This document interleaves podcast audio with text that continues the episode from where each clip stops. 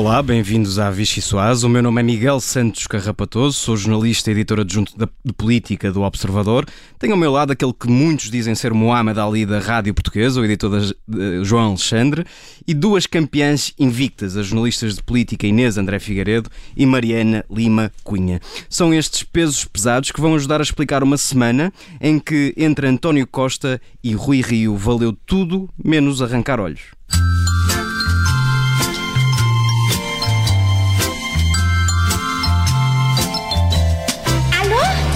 Escuta. Um link, um e-mail que me mandaram com um link para umas escutas telefónicas de, do Templo da Casa Pia, em que está precisamente o Dr. António Costa a tentar interferir na justiça. Está aí no, no YouTube, que eu já nem vi há muito tempo, e mandaram-me isso recentemente. O Dr. Rio durante anos fez comícios contra os julgamentos de tabacaria. Eu uh, podia dizer muito, uh, mas se eu dissesse muito, caía num patamar idêntico ao dele e eu não quero cair nesse uh, patamar.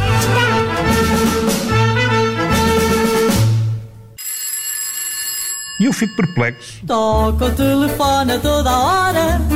Como, quando vejo a forma eh, totalmente normal como se ouve as propostas que o Dr. Rio vai apresentando para a Justiça repito, são uma ameaça repito, efetiva. Eu não me parece que seja correto e que seja politicamente eh, e intelectualmente honesto estar a dizer que nós queremos interferir na independência do Poder Judicial quando ele até tem esse historial. E essa degradação, de distanciamento da relação dos políticos com a justiça é uma ameaça perigosa à independência do Poder Judicial. Por falar em arrancar coisas, Carlos Moedas parece ter arrancado definitivamente o fato de menino bem comportado e desatou a dar pancada de meia-noite em Fernando Medina. Com a ajuda do treinador Rui Rio, que acusou Costa de estar a dupar o seu Delfim, Moedas disse que as promessas de Medina são para inglês ver. E não, não era uma referência ao excesso de turistas na capital. Os lisboetas já não vão acreditar no programa eleitoral de Fernando Medina, porque ele nunca o cumpriu, nunca o fez. As promessas não valem nada na boca de Fernando Medina. Até quando você vai levar? Até quando vai ficar sem fazer nada? De gancho em gancho até à vitória final. Ou não, logo se vê. Quem também tem somado umas quantas nódoas negras é Eduardo Cabrita, que continua apostado em tratar da situação dos trabalhadores migrantes de Odmira com os pés. Vai na volta, vai sendo chutado por toda a oposição. E não só. É doloroso ver. Nós aqui prometemos ser meiguinhos, como sempre, portanto, venha daí a refeição mais deliciosa da política portuguesa. E trouxe para vocês uma sopa que é já um clássico nesta Vichy Soase, uma sopa da pedra, que na verdade dá para tudo. Mariana, pedia-te para comentares esta sopa da pedra. Achas que Costa e Rio já só trocam pedras entre eles? Pedradas. Pedradas. uh, tocam, uh, trocam pedras entre eles, mas eu não, não tenho a certeza de se se elas qual é a moça que elas fazem, ou seja, achas que são pedras metafóricas? claro, são sempre pedras metafóricas. podem, podem sempre apanhá-las e construir um castelo no fim. Eh, eu acho que é, acaba por ser um bocadinho superficial eh, este clima de agressividade entre António Costa e Rui Rio, ehm, por uma razão eh, não só vejo que podem, enfim, encontrar alguma utilidade nele, ehm, como quando, quando Rui Rio apareceu como, como líder do, ou como candidato à liderança do PSD e durante a sua liderança eh, focou sempre muito os seus objetivos em conseguir fazer reformas para o país, não é? Ou seja, eh, uma coisa sempre apresentada como sendo pelo bem do país. O interesse nacional. Exatamente. E como um estadista. E até podíamos dizer, bem, com este clima é óbvio que, não, que nada se faz, mas não me parece que, que o motivo seja este clima, parece-me só que os dois partidos têm tido um padrão em que, uh, mesmo quando há esta agressividade para fora, entendem-se nas matérias em que têm de se entender ou em que querem entender-se, e, e isso já aconteceu muitas vezes uh, que, eh, em coisas que eu acho que são mais cirúrgicas, por exemplo, estou-me a lembrar do fim dos debates quinzenais que interessam aos dois e isso acaba por acontecer. Não parece que seja este clima de agressividade mais artificial que venha acabar com a possibilidade de haver grandes entendimentos entre o PS e o PSD, que até agora, em penso que três anos de convivência entre os dois líderes não aconteceu uh, e na reforma da justiça também não parece que haja grandes hipóteses de acontecer. Acho que António Costa acaba por aproveitar um, essa, enfim, esta oportunidade, estas oportunidades que vai encontrando, uh, de tentar também desgastar um bocadinho. Ora tenta desgastar Rui Rio, ora tenta uma, enfim, aparente aproximação uh, à esquerda. Uh, que, que, eu acho que esta agressividade lá está também pode ser aproveitada para, para Rui Rio como tu sabes, Miguel, eu sigo mais a vida às esquerdas no, uh, por defeito de profissão aqui no, no jornal e isto faz-me lembrar um bocadinho quando Costa se atira ao Bloco de Esquerda e o Bloco de Esquerda esfrega as mãos de contente, não é? Porque os partidos muitas vezes interessa-lhes também ser pintados como uh, ser colocados numa posição em que possam fazer oposição e em que consigam endurecer o discurso em relação ao governo. E, portanto, o Rui Rio até acaba por, aqui por, por contar com essa oportunidade. Portanto, não sei se não é um bocadinho juntar-se a fome à vontade de comer e por isso é que estas pedras não sei se magoam assim tanto como os partidos querem fazer, os, os líderes dos partidos querem fazer parecer quando dizem que se sentem insultados, quase magoados uh, com, com este tipo de discurso. Claro, uh, João, uh, desafio também a comentar esta sopa. A Mariana falou do caráter utilitário destas, desta troca de, de acusações, mas não referiu um, um, aspecto que me parece importante.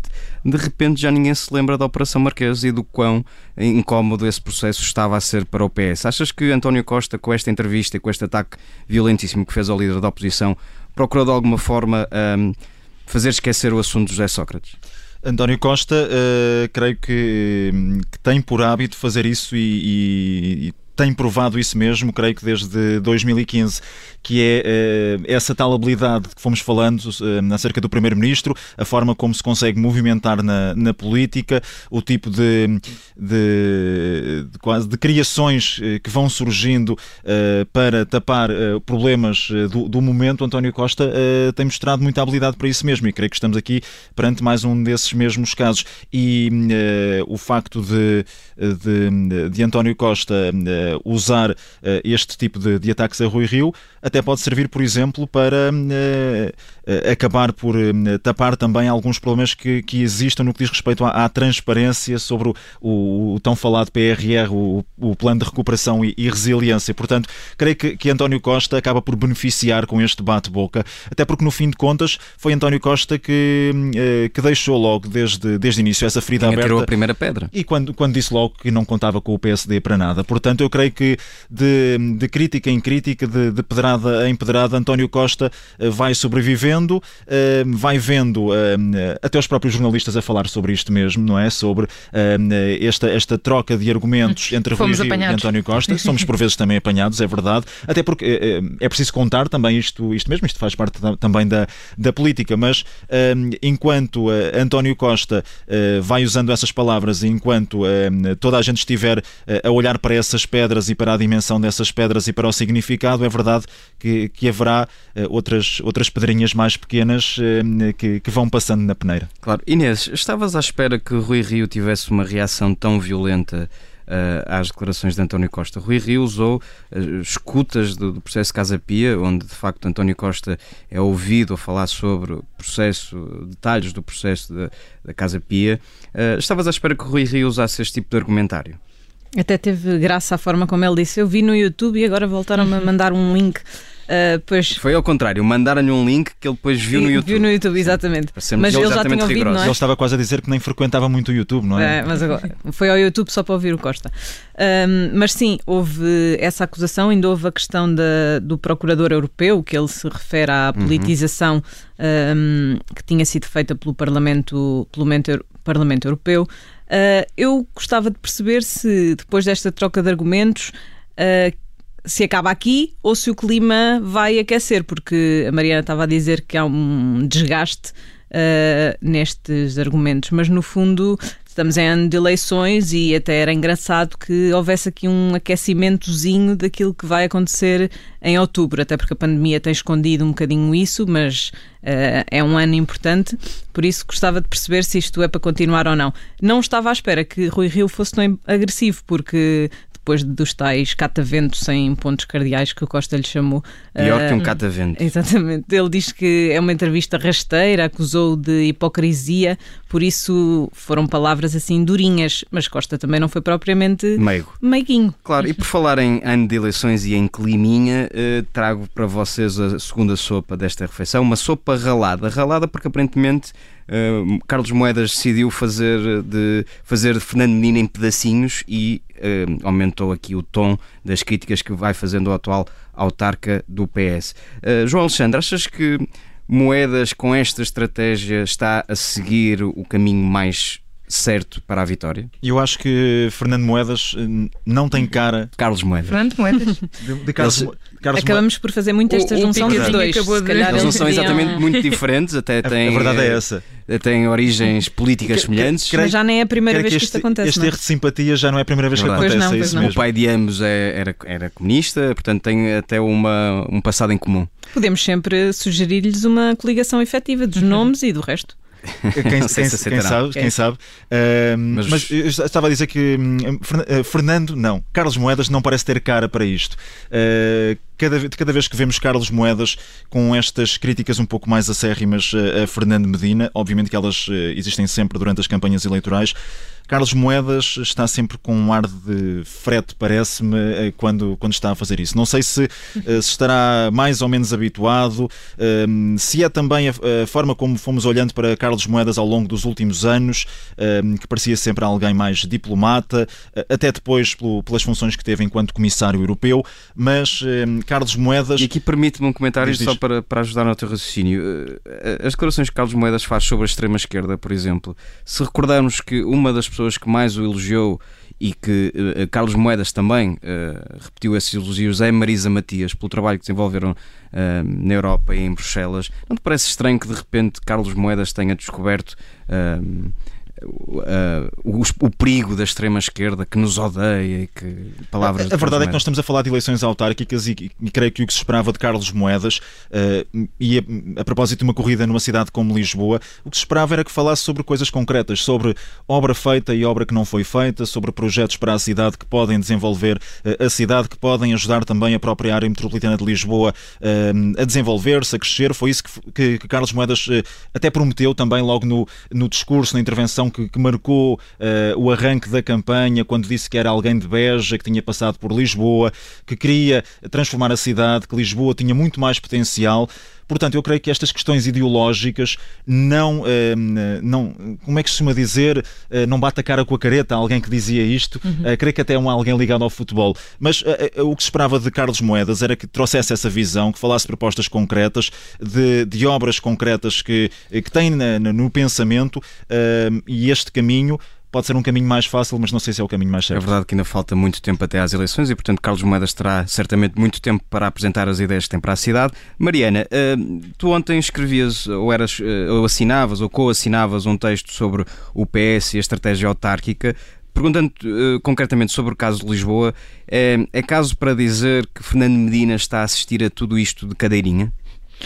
Uh, eu diria que sim. Nós, no, no texto que escrevíamos ontem, uh, eu e a Rita Tavares, uh, falávamos sobre como o PS quer de facto adiar o mais possível este processo autárquico e ainda, ainda estão por conhecer algumas das candidaturas do, do partido, nomeadamente ao Porto, por exemplo, um, porque o que interessa neste caso ao incumbente é não desgastar os que virão a ser os seus candidatos e, portanto, mantê-los o máximo de tempo possível no papel de autarcas e, e aí em Lisboa, ainda, sobretudo desde que tem o conforto da primeira sondagem uh, do, do semanário novo que dava a Fernandina uma vitória mais do confortável, uh, em que até poderia colocar-se o cenário de ter, poder dispensar a esquerda.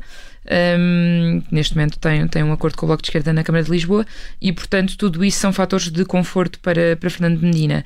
E depois, quando se olha para Carlos Moedas, um, que até me faz uh, lembrar um bocadinho. Aliás, o João estava a dizer que que uh, a imagem mais, enfim, mais calma, mais apaziguadora de Carlos Moedas se tinha alimentado nos últimos anos e acho eu diria que também pelo próprio, não é? Quando ele falava da tal maneira de fazer política diferente, um, que até me recorda um bocadinho também o discurso de Rui Rio, quando não está a receber eh, pedras de costa e, e fala sobre uma maneira diferente de fazer política e a colaboração e etc.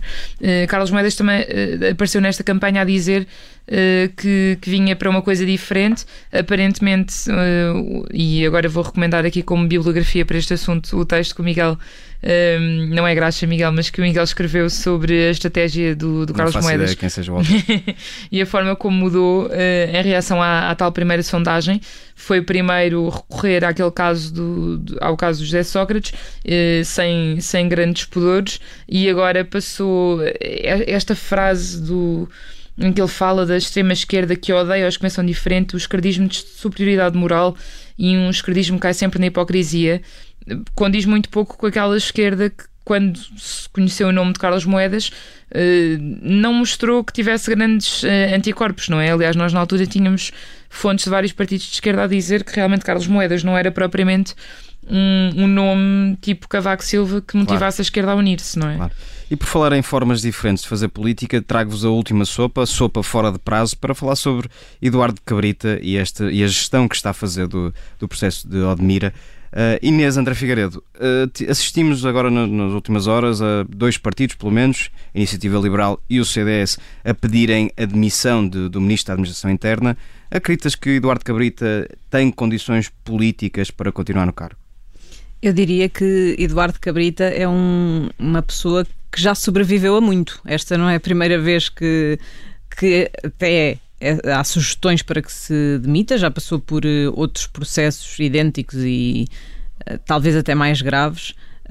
Mas de facto isto não foi propriamente um assunto meiguinho, tais como as pedras de Costa não foram meiguinhas, isto também não é um assunto, nem que esteja tão pouco arrumado, porque esta questão dos imigrantes e de Odmira, ontem Eduardo Cabrita dizia que hum, tem funcionado a cerca sanitária? Porque de facto vê-se que os números têm descido hum, muito no, na última semana, mas isto tem pano, é um pano para mangas, porque uh, a partir do momento em que os imigrantes foram levados, ainda por cima, ontem soubemos que a deslocação foi feita de noite, quando tudo já tinha explodido ali em Odmira, quer dizer, não estamos propriamente a falar de um tema uh, que seja tão pouco importante neste parece que se destapou uma coisa que até já, vim, já tinha vindo a ser eh, falada por muitos partidos esta questão da imigração e da forma das condições em que vivem estas pessoas por isso vai Nós, ser. Por exemplo, no Observador temos uma reportagem de 2014 sobre, sobre as condições em que estavam muitos desses trabalhadores. E, e mantêm-se, pelos vistos. Temos de terminar esta primeira parte da Vichy Soase, já sabe. Uh, a seguir ao noticiário voltaremos com a segunda parte do programa com a entrevista a Adão Silva, líder parlamentar do PSD. Olá, bem-vindos à segunda parte da Vichy Soase. Temos connosco um convidado especial, Adão Silva, líder parlamentar do PSD. Bem-vindo, como está? Bem bom, boa tarde. Olha, vamos começar, vamos direto ao, ao, assunto. Assistimos esta semana a uma troca dura de acusações entre António Costa e Rui Rio. O clima de cooperação entre PS e PSD acabou ou esta agressividade retórica está relacionada com o cheiro a eleições no ar? Deixe-me dizer que esta cooperação entre o líder do meu partido, o Dr. Rui Rio, e o Dr. António Costa, Primeiro-Ministro, era sobretudo uma, um ato de apoio ao país e apoio aos portugueses. E, sobretudo, num tempo de pandemia, num tempo de grande tragédia nacional, que nós não temos memória de termos passado outra igual, eh, era completamente inaceitável que não houvesse aqui uma atitude de grande cooperação de grande articulação, de empenho mútuo para que o país fosse resgatado das garras desta monstruosidade que foi a pandemia. Então o clima mudou. Entendo que este ataque de António Costa tem uma dimensão estratégica. Há quem defenda, por exemplo, que foi uma forma de o PS segurar a esquerda numa altura em que está até com dificuldades de aprovar a lei das grandes opções do plano. Será uma tentativa de António Costa de se chegar à esquerda, uma tentativa artificial até? Eu acho que muitos títulos esta atitude de ataque descabelado é muito mesquinho. É um ato muito mesquinho do seu Primeiro-Ministro.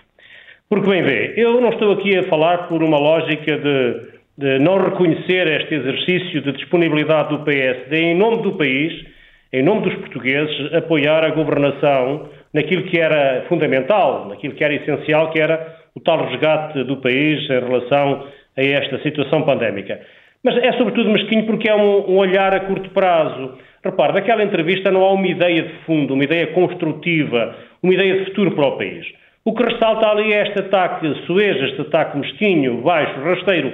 Eu acho, sobretudo, tem dois objetivos. Por um lado, é evidente que o Primeiro-Ministro está muito inseguro, o senhor diz bem, porque manifestamente temos aqui uma situação de grande instabilidade e grande insegurança da parte do Governo, que eh, se vê aqui com alguma dificuldade em aprovar instrumentos fundamentais para o futuro, nomeadamente o orçamento para 2022 e também, como o senhor disse, certeiramente a questão das grandes opções do plano que baixaram à Comissão sem votação porque o Partido Socialista, o Governo, não tinha a certeza que ele seria aprovado porque os parceiros, nomeadamente o Bloco de Esquerda, não estaria com essa disponibilidade, assim como o PCP.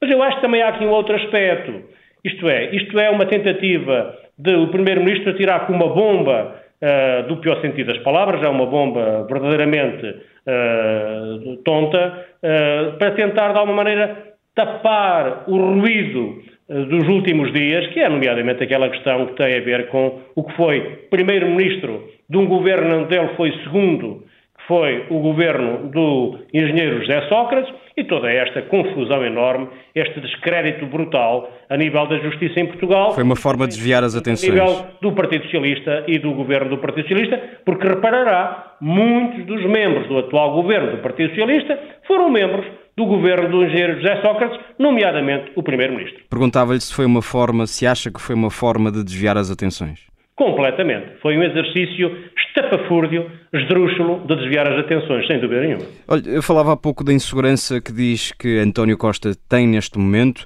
Acredita que o Primeiro-Ministro e o PS vão chegar ao fim da legislatura? Bom, eu não sou adivinho. Uh, se isso for bom para Portugal, se isso for bom para os portugueses, é bom que chegue. Mas uh, desta forma como ele tem tratado o poder em Portugal, neste exercício de uh, manobrismo e de amiguismo, eu sinceramente não sei se tem muita vantagem para Portugal esta continuação do Partido Socialista no governo, porque realmente há uma sensação cada vez maior de que o governo está muito refém deste exercício manobrista que levou à Constituição e à manutenção da geringonça, e depois, obviamente, isto gera uma, uma incapacidade de planear o futuro de uma forma consistente, de uma forma estruturada, nomeadamente através das eh, reformas que é preciso ir fazendo e, e era precisamente que, que vem, sobretudo, para salvaguardar o futuro. Era precisamente dessas reformas que Rui Rio falava sempre como uh, sendo o seu desígnio, o desígnio da sua liderança, por exemplo, a reforma da justiça. Neste clima há condições para isso e o que é que sobra desta liderança de Rui Rio se falhar essas reformas que eram, que eram no fundo o seu objetivo? Eu acho e espero que uh, venha a acontecer esta reforma da justiça ela, porventura, não será tão profunda e tão abrangente quanto o PSD e o Dr. Rui Rio desejava, uh, e isso, obviamente, era muito importante, porque os portugueses hoje têm um, uma descrença, são céticos, estão céticos em relação à capacidade da justiça de ajudar a funcionar bem o nosso país. Mas, obviamente, nós estamos muito disponíveis para se fazer uma reforma, por isso estamos aqui disponíveis para um debate e aguardando, obviamente, que chegue ao Parlamento a proposta de lei do Governo, que, entretanto, o Governo também está a evoluir nesta matéria o Partido Socialista, porque, afinal, não criou nada no passado com aquilo que era o eh, enriquecimento injustificado e parece que subitamente já estão muito interessados também uh, em apresentar uma iniciativa Precisamente, e, e, tendo em conta que há, vai haver várias iniciativas nesse sentido uh, e que Rui Rio abriu essa porta uh, esperando ver essas iniciativas em concreto, o PSD vai ou não afinal dar o, a mão ao PS nesta questão e permitir que a lei avance? Não damos a mão ao PS, nós damos a mão ao país. O país neste momento está confrontado com uma situação que se tornou particularmente aguda com a questão que se passou outro dia com o ex-primeiro-ministro José Sócrates. Mas estas o país propostas precisa de reganhar isso? confiança no seu sistema judicial, no seu sistema judiciário. O país precisa e os portugueses precisam de acreditar que a nossa justiça funciona. E, portanto, nós precisamos desesperadamente de fazer uma reforma na justiça que fique clara a ideia. A justiça em Portugal é um pilar essencial do nosso Estado de Direito e ela funciona e tem que funcionar de uma forma moderna, capaz, apetrechada. Só para, só para perceber muito concretamente, então, tendo em conta as propostas que já se conhecem sobre enriquecimento injustificado, a proposta dos juízes que já se conhece, o PSD está ou não de acordo com essas propostas? O PSD está a trabalhar variedíssimas propostas, devo dizer, num grupo de trabalho constituído por cerca de oito pessoas e nós teremos o nosso trabalho concluído, pelo menos no grosso dele, no final do mês de maio. E abrangerá questões ligadas com o enriquecimento injustificado, mas também noutros aspectos ligados com a justiça. Porque, como digo, é fundamental que os portugueses tornem a acreditar que têm uma justiça que funciona. Sem isso, o Estado de Direito está inquinado. Deixe-me avançar um bocadinho. Tem-se falado muito na questão da sucessão de Rui Rio depois das eleições autárquicas. Entende que o lugar do líder do PSD está em risco se o resultado não for brilhante? Bem, isso é um pressuposto com o qual eu não alinho, porque eu acho que o resultado das eleições autárquicas de 2021 vão ser, vai ser um resultado brilhante. Não fosse o líder do PSD, um brilhante Presidente da Câmara do, do, Porto durante 12 anos. Mas caso esse resultado não seja o esperado, entende que Rio tem o direito, digamos assim, de ir novamente a votos em eleições legislativas? Mas porquê é que eu devia de admitir o pessimismo? Eu estou muito otimista em relação às eleições autárquicas de 2021. O, o, o grupo autárquico que o partido tem estruturado, onde pontua particularmente o secretário-geral, o Dr. José Silvano, está a fazer um grande trabalho, temos excelentes candidatos, e, portanto, eu penso que é o momento em que vamos inverter aquela curva descendente tão negativa para o PSD, que foram as eleições autárquicas de 2013, acentuando-se ainda a descida em 2017 e, portanto, vamos inverter com certeza esta curva. Até onde chegaremos nesta inversão, não sei, mas a tendência tem que ser invertida, ela vai ser invertida e eu acho que o líder do PSD é a pessoa atual, Dr. Rui Rio, pela sua experiência autárquica, para levar a cabo esta inversão. E já que estamos a falar sobre o futuro, uma pergunta sobre o seu próprio futuro. Foi alvo de um processo disciplinar por parte do Conselho de Jurisdição Nacional do PSD. Tem pena que esta seja a sua última entrevista enquanto líder parlamentar do partido ou acha que Paulo Colasso não terá coragem de lhe retirar o mandato? Bom, mas isso é uma matéria que verdadeiramente não tem nenhum sentido. Aquilo é um exercício completamente uh, insensato do meu ponto de vista, porque repara, se houvesse uma situação destas, que eu duvido, porque desde logo, por exemplo, o Tribunal, o Tribunal do PSD, que é o Conselho de Jurisdição Nacional, não levou em linha de conta uma peça muito importante, que é o regulamento interno do grupo parlamentar. Nem sequer se lembraram que existia uma coisa chamada regulamento interno do grupo parlamentar, nomeadamente o número 3 do artigo 8 desse regulamento interno do grupo parlamentar. E quando perceberem que é assim, verão que grande parte deste castelo de cartas se esboroa e cai, porque obviamente isto não tem sentido nenhum. Segundo lugar, há recursos, recursos nomeadamente para o Tribunal Constitucional, e eu uh, acho que se isto prosseguisse, aliás, eu devo dizer que tenho o recurso preparadíssimo. Quando o, quando o Conselho de Justiça Nacional do, do meu partido liberasse essa monstruosidade, foi a minha monstruosidade jurídica ou penal, digamos assim, eu, obviamente, como cidadão, como militante do PS, tinha direito a recorrer e recorreria. E recorreria. Agora, o que eu acho que fica do meio disto tudo é uma situação lamentável. Nem digo por mim, digo pelo Presidente do PSD, Dr. Rui Rio, que não merece que, no fundo, é, há aqui uma tentativa de o diminuírem publicamente. E, obviamente, o líder do partido nunca pode ser diminuído publicamente e, particularmente, não pode ser diminuído pelos brutos que lhe tentam meter a faca nas costas, evidentemente. Deixa-me perguntar-lhe uma coisa: isto deixa alguma marca, algum tipo de mancha também para a opinião pública e para a forma como, neste caso, os eleitores olham também para o PSD? Bom, isso eu não sei, isso eu não sei, mas como eu estou absolutamente confiante, todo este processo não passa de um enorme equívoco, de um enorme equívoco, por falta de base, por falta de entendimento das questões, por falta de prudência, eh, portanto, eu estou absolutamente convicto de que em breve esta situação ficará clara. Uh, ficará clara não no sentido que, aparentemente, o Sr. Presidente do Conselho de Jurisdição Nacional, porque é ele que eu estou a avisar, claramente. Atenção, é ele que eu estou a avisar, não é o Conselho de Jurisdição no seu todo, é ele que eu estou a avisar. Uh, é uma atitude canhestra de tentar diminuir a margem de manobra e a relevância social e institucional que deve ter o Presidente do, do Partido Social Democrata. Não falo por mim, como digo, porque aqui o que me importa mais é a mesma salvaguarda da personalidade política que deve estar intocada, intocável do Presidente do meu partido.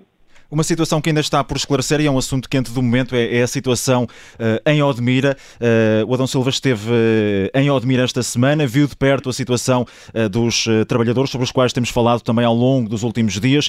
Na entrevista à RTP3, Rui Rio, líder do partido, apontou o dedo a todo o poder político, mas também, em particular, à GNR e ainda ao Ministério da Administração Interna. Pergunto-lhe de forma muito direta se, se o ministro Eduardo Cabrita tem condições para continuar do cargo depois uh, deste episódio também? Bom, sobre essa matéria, se tem condições ou não, é lá com o Sr. Primeiro-Ministro, Dr. António Costa. Agora, aquilo que eu vi, falando com trabalhadores e com empresários, é uma enorme irresponsabilidade e ineficiência do Governo. Aqui, verdadeiramente, o que se passou em Odmira, e aparentemente há mais Odmiras neste país, atenção. A Polícia Judiciária é, diz que está a investigar vários casos. Sim, é uma, verdadeiramente uma uma evidência da irresponsabilidade e da ineficiência do governo. O governo deixou passar a situação, deixou que ela se agigantasse e uh, não ligou nada a isto. O PSD há dois anos e tal que anda a denunciar a situação. Há duas, houve já duas vezes que membros do grupo parlamentar do PSD foram ao local, apresentámos instrumentos de intervenção política no, no, no Parlamento e afinal nada aconteceu. O governo agora vem chorar lágrimas de crocodilo. O nosso país tem que ter uma imagem boa. Nós precisamos destas pessoas que nos vêm ajudar a fazer crescimento económico, a fazer estabilização dos nossos sistemas sociais, porque eles também pagam para a segurança social e, para, e pagam os seus impostos, com certeza, e os empresários também, que faz crescer a nossa economia. Ontem falaram que havia cerca de 200 milhões de euros de produção destas uh, hortícolas e destas, uh, destes frutos vermelhos e grande parte é para a exportação. E, portanto, nós temos de tratar bem estas pessoas. Há aqui direitos que é preciso assegurar. Direitos do trabalho. Onde é que está a CT? Onde é que está a Sra. Ministra do Trabalho? Direitos à habitação. Parece que ninguém se preocupou com esta matéria. Imensa dificuldade, dizem os empresários. Há aqui, obviamente, todo tipo de direitos. Salvaguarda pessoal, nomeadamente, tem a ver com o Sr. Ministro da Administração Interna, com certeza. E, portanto, há aqui pelo menos três ministros que eu acho que estão muito visados. O trabalho, a administração interna, também a questão da justiça, evidentemente, também não pode ser deixada de parte, e já agora também a Ministra da Presidência, que tem tudo a ver com matérias da imigração. Nós somos um país que acolhe bem os imigrantes, nós fomos também um país de emigrantes. Adão Silva, deixa-me também perguntar-lhe para avançarmos depois também para, para outro tema, uh, ainda a propósito de, de Odmira. Concorda com a, com a questão da, da requisição uh, civil do, do empreendimento uh, Zemar, que é, é, turístico, mas também tem habitações próprias, primeira habitação, e pergunto-lhe se, se, foi ou não a melhor forma de assegurar a segurança destes mesmos trabalhadores. Não, não foi a melhor forma. Aliás, ontem os empresários disseram que havia outras soluções lá. Soluções de habitações antigas, foram deixadas por um outro investidor que já lá esteve nos, na década de 90, acho eu, e que um, podiam ter sido soluções que, se atempadamente estruturadas e preparadas, tinham feito uma solução tranquila. O problema é que o governo, confrontado com esta força da evidência, esta força, este negativo que dá a, a, a evidência das situações, reagiu de qualquer maneira atribuladamente, atabalhoadamente e, portanto, está, do meu ponto de vista, a ter decisões com alguma irracionalidade, podiam ter sido evitadas e deviam ter sido evitadas. Claro, temos de, de acelerar, Adão Silva. Uh, um outro tema que também está a marcar a agenda mediática e política, o novo banco. Rui Rio disse na entrevista à RTP que vai entregar uma exposição sobre o, o novo banco à PGR. O governo pode ter tido uma gestão criminosa na venda do novo banco? Não sei se é criminosa, repare, o que o Dr. Rui Rio fala é uma exposição uhum. ao Ministério Público e o propósito é muito claro. É o que o, o, o PSD quer é que o Ministério Público se inteire absolutamente da situação e desenvolva a investigação que tem que desenvolver e se chegar à, à conclusão que há aqui matéria criminal, obviamente tem que acusar. Portanto, nós não estamos neste momento nesta fase, nós PSD nós, nesta fase, estamos apenas a denunciar uh, detalhadamente, escalpelizando a situação, e agora o Ministério Público, evidentemente, tem que agir e vai com certeza agir, porque se não agir, obviamente, seria o descrédito total e, obviamente, logo deverá, se houver aqui matéria de crime, avançará. Deixe-me, no, no, plano político, uh, ainda não é claro de que forma é que o Governo vai garantir a nova injeção de capital no novo banco, mas pergunto-lhe muito concretamente. Se for preciso um orçamento retificativo para aprovar essa nova tranche do empréstimo, o governo pode contar com o PSD? Não, não vou pôr essa questão dessa maneira, porque eu acho que não vai ser preciso. Uhum. Sinceramente, acho que não vai ser preciso. E, portanto, aquilo que é preciso é que realmente fique muito claro, de uma vez por todas, que aquilo que os contribuintes andam aqui a pagar tem razão de ser. Os portugueses são os que pagam, certo? Muito bem. Então onde é que está o conhecimento que os portugueses deviam ter do contrato de venda? Ninguém sabe. Está metido num cofre, o cofre desapareceu, a chave do cofre desapareceu, isto devia estar aqui na evidência. Depois, por exemplo, este exercício eh, estranho, eh, quase esquizofrénico do, do, do, do, do Centeno, que era ministro e promoveu a questão do, da venda e agora é governador do Banco de Portugal. Nós bem dizíamos que isto não era uma situação fantástica, que, pelo contrário, devia ser evitada. E, portanto, há aqui um exercício de cumplicidade em que o atual governador do Banco de Portugal, em vez de estar preocupado com a verdade dos factos, com a defesa dos contribuintes, anda a defender o anterior Ministro das Finanças. Nós estamos aqui quase a terminar. Falava sobre a opacidade no caso do novo banco e ele só perguntar-se sobre o plano para a execução da bazuca europeia, que é o plano de recuperação e resiliência, se aí também entende que o governo está a enganar os portugueses e a esconder-lhes informação. Bom, esconder informação, seguramente. E, e, e ainda não foi avaliado em sede de Comissão Europeia. Bom, nós estamos muito preocupados é com a execução, quando ela vier, porque entretanto está tudo atrasado. Portugal preside à União Europeia. E, no entanto, vamos ter aqui um atraso em que provavelmente não se vai gastar um único cêntimo durante a nossa presidência da bazuca, que é tão essencial. Agora, a nossa preocupação para lá disto é também o que vem a seguir. É o que vem a seguir. E vou-lhe dar um caso concreto. Nós batemos profundamente para que este processo seja muito bem acompanhado, porque vai ser muito dinheiro 16 mil milhões de euros para comprometer até 2023 e gastar até 2026. E por isso é que nós vamos exigir que nesta lei que foi agora para promulgação da contratação pública seja mesmo posta em prática uma comissão de acompanhamento que está lá prevista nestas questões destes contratos. Isto é, quando se fizer um contrato, esta comissão vai acompanhar, vai avaliar e vai, sobretudo, produzir relatórios para a gente poder perceber. Portanto, esta, as, talvez as pessoas não tenham bem esta informação, mas é bom frisá-la. Esta legislação, esta lei da contratação pública tem lá dentro um mecanismo que o PSD exigiu que lá estivesse, que é esta comissão de acompanhamento, justamente para que, tal como o Presidente da República quer fazer-lhe bem, o Parlamento também quer fazer e bem. Haja também este mecanismo interno da própria lei para que a fiscalização, o acompanhamento, a transparência primem prevaleçam no uso de tanto dinheiro em tão pouco Muito bem. Adão Silva, vamos avançar para a segunda parte da nossa refeição, carne ou peixe. Recorde que só pode escolher uma opção e se não escolher passará fome, nós não queremos isso. Portanto, venha daí a trilha.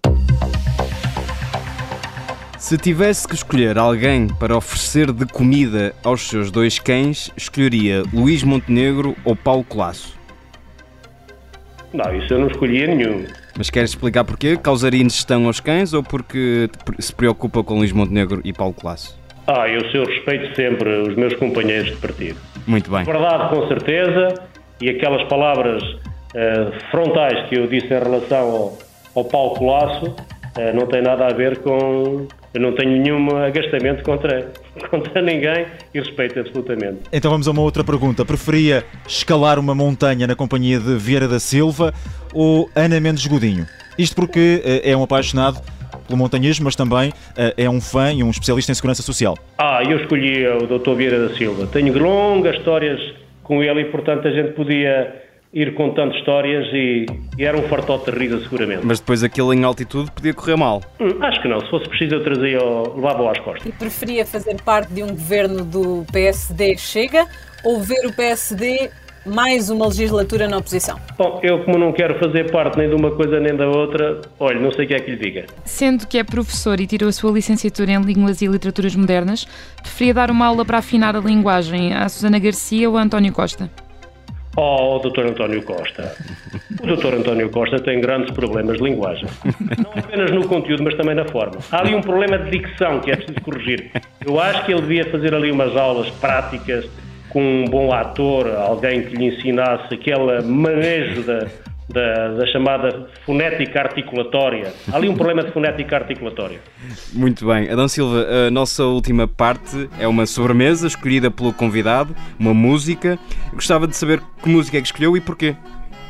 Bom, eu escolhi uma música tradicional Terras de Miranda, em mirandês, que é, como sabe, a segunda língua de Portugal. Nós temos duas línguas oficiais, a língua portuguesa, que celebrou o Dia da Língua Portuguesa há dois dias atrás, e depois temos uma segunda língua que é largamente minoritária, que é o mirandês.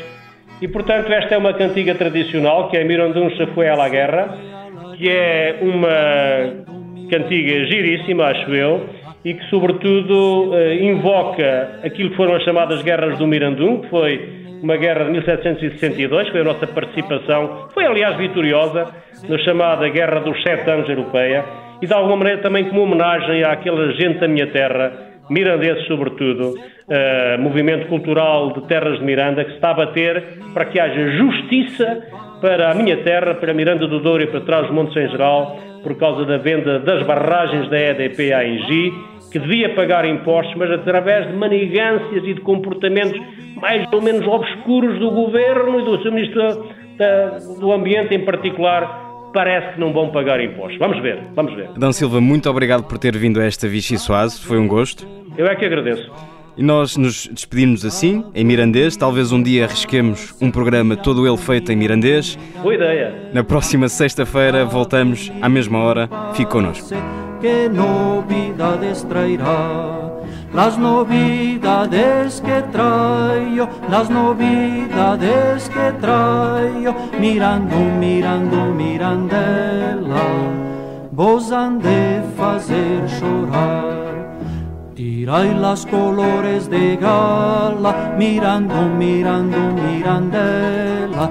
Tirai las colores de gala, ponei vestidos de luto, que mirando ya é morto, que mirando ya é morto, mirando, mirando, mirandela. Yo bien lo vi enterrar entre cuatro oficiales mirando, mirando, mirandela, entre cuatro oficiales que lo iban a llevar, entre cuatro oficiales, entre cuatro oficiales, mirando, mirando, mirandela, que lo iban a llevar.